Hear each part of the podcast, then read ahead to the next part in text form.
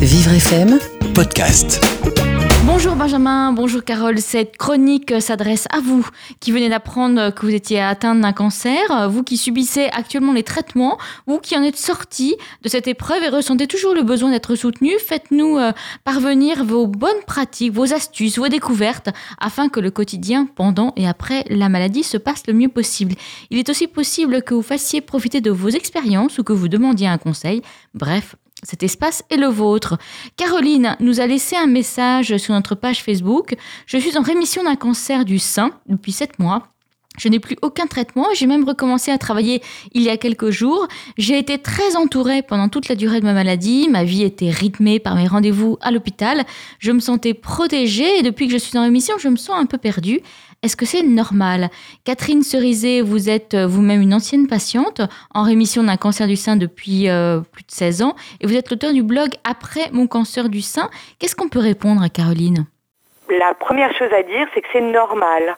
Euh, c'est normal et comme, comme la jeune femme dont j'ai oublié le nom... Euh, donc, comme Caroline le dit, euh, en fait, on se sent très entouré pendant les traitements. Euh, on est aussi souvent entouré par sa famille, par ses amis, mais aussi et surtout, on est entouré par les professionnels de santé. On va à l'hôpital de façon métronomique, on a des examens, donc on sait que ça va. On est dans l'action. Et puis tout d'un coup, plus rien. Alors déjà, on n'a plus l'impression de faire quelque chose pour se soigner, parce qu'on sait soigner, mais nous, on a l'impression de plus rien faire. Et puis, euh, on n'a plus ces rendez-vous avec les médecins qui nous rassurent, qui nous parlent. Et enfin, et j'ai envie de dire surtout, on a euh, les amis, la famille, euh, qui a envie de fermer le livre et le mettre dans la bibliothèque, dire que c'est terminé. Et pour nous, c'est pas terminé. C'est pas terminé parce qu'on a peur de la rechute, parce qu'on a encore les effets indésirables des traitements qui perdurent, on est encore un petit peu fatigué. Et donc, c'est pas si simple que ça. Et parce qu'effectivement, euh, quand on a vécu une expérience comme ça, qui est, qui est quand même euh, bouleversante dans une vie, euh, il nous reste des choses, il nous reste des, des, des choses qu'on pourrait avoir envie de continuer à partager avec sa famille, avec ses amis, avec son entourage. Et en fait, effectivement, comme vous le dites, l'entourage n'a pas envie, n'a pas envie de continuer à parler de ça. Absolument. J'ai une amie qui dit une phrase très jolie que j'aime beaucoup, c'est après la bataille, on compte ses cicatrices. Et c'est vraiment ça. En fait, euh, on, est, euh, on est dans le comptage des cicatrices, on, a, on a besoin de, de euh, continuer à, à, à, cicatriser et, et, ça, les autres ne le comprennent pas forcément. Mais, mais, mais c'est compréhensible aussi parce que pour eux, ça a été une bataille également. Ils nous ont accompagnés pour la plupart. Et puis, quand les traitements lourds sont terminés, on a envie de dire euh, ben euh, c'est fini, on passe à autre chose, pense à autre chose, revient dans la vraie vie. Mais euh, la vraie vie, c'est aussi ça, c'est aussi compter ses cicatrices. Et alors concernant, vous le disiez, euh, le personnel hospitalier, euh, on n'est pas forcément accompagné vraiment euh, après. C'est-à-dire qu'on a des rendez-vous assez réguliers, effectivement, pendant, pendant plusieurs années avec, avec l'oncologue, avec le chirurgien, avec tout le personnel soignant, mais c'est moins... Il n'y a pas vraiment de soutien psychologique pour, pour accompagner les personnes après le cancer. Non, alors c'est vrai qu'on est très soutenu pendant euh, pendant les traitements. On a euh, la possibilité d'aller voir euh, des oncopsychologues. On a des rendez-vous réguliers avec les médecins. On voit les infirmières qui sont extrêmement importantes, avec qui on discute, avec qui on partage. On peut aussi croiser des patients euh, à l'hôpital. Et puis tout d'un coup on se retrouve chez soi. Et euh, on n'a plus cette possibilité de voir euh, les oncopsychologues parce que les oncopsychologues sont à l'hôpital. Et puis c'est pendant les traitements. Au-delà, on peut aller voir, on peut être soutenu par un professionnel mais c'est payant. Donc c'est moins facile. Et, donc donc c'est compliqué. On, on, on, se sent vraiment, c'est ce que Caroline dit, on se sent vraiment très seul et puis on a envie de reprendre la vraie vie nous aussi. Mais mais mais c'est pas facile.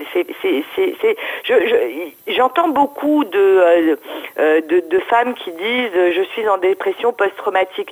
C'est un peu ça. C'est la dépression post-traumatique comme on peut avoir après un accident de voiture ou après un divorce. On, on se reconstruit pas aussi facilement. Parce qu'on est obligé de tenir le coup pendant les traitements, pendant la maladie, de tenir vraiment, de tenir le choc, et puis tout à coup, hop, on, il peut peut-être y avoir un petit moment, effectivement, comme vous dites, de, déprime, voire de dépression. Exactement. On baisse la garde un petit peu. On n'est plus dans l'action. Je pense que c'est surtout ça. Euh, quand on est dans l'action, on, a un objectif, c'est euh, euh, d'aller aux chimiothérapies, à la radiothérapie. Il y a un objectif, il y a un but. On se soigne et puis tout d'un coup, on fait plus rien. Or, le cancer est une maladie particulière parce qu'elle est sournoise et elle peut revenir. Et là, on a l'impression de ne plus rien faire. Pour combattre cette maladie. Donc c'est très compliqué en fait.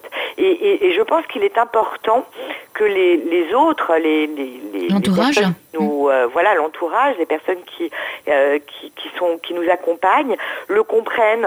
mais, mais ça passe aussi, comme le dit Caroline qui reprend son travail, par les collègues, par les gens un peu plus éloignés que la famille proche qui a été exposée au premier chef. quand on reprend le travail, c'est pas facile. Euh, on reprend souvent un mi-temps thérapeutique. Les collègues le comprennent pas forcément. Euh, c'est ben voilà, parce que les collègues peuvent se dire bon ben voilà, puisque tu es revenu au travail, ça veut dire que tu es guéri. Donc si tu es guéri, tu peux travailler euh, comme avant et avoir les mêmes responsabilités. Or, quand on revient petit à petit au travail, on ne revient pas, on ne revient jamais comme avant après des traitements pour un cancer. Alors, je pense que de toute façon, après un cancer, on n'est plus la même, on n'est plus le même, euh, on est différent, on a eu un accident de vie et, il faut se reconstruire. Euh, et puis, il y a les, les, effets indésirables des traitements qui perdurent, la fatigue perdure, les problèmes... Certaines douleurs oui, certaines douleurs, les problèmes cognitifs, on a, on a du mal à se concentrer, etc. Les, les, chimiothérapies laissent des, des, séquelles assez longtemps après les traitements. Et ça, effectivement, les gens ne le comprennent pas forcément. Mais c'est vrai que souvent, on reprend un mi-temps thérapeutique. Alors, on dit mi-temps, mais c'est pas forcément un mi-temps. C'est en tout cas un temps partiel.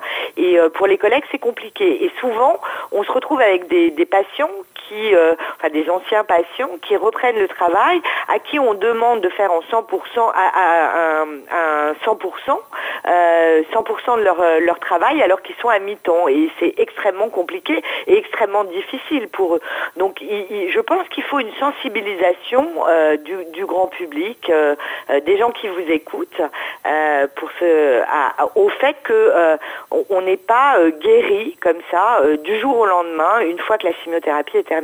Merci Catherine Cerisier. Je rappelle que vous êtes euh, l'auteur du blog Après mon cancer du sein. On peut retrouver plein d'informations pour les personnes qui sont euh, actuellement en traitement ou euh, qui sont en rémission pour, pour aller de mieux en mieux et vivre au mieux cette maladie. Merci beaucoup. Merci.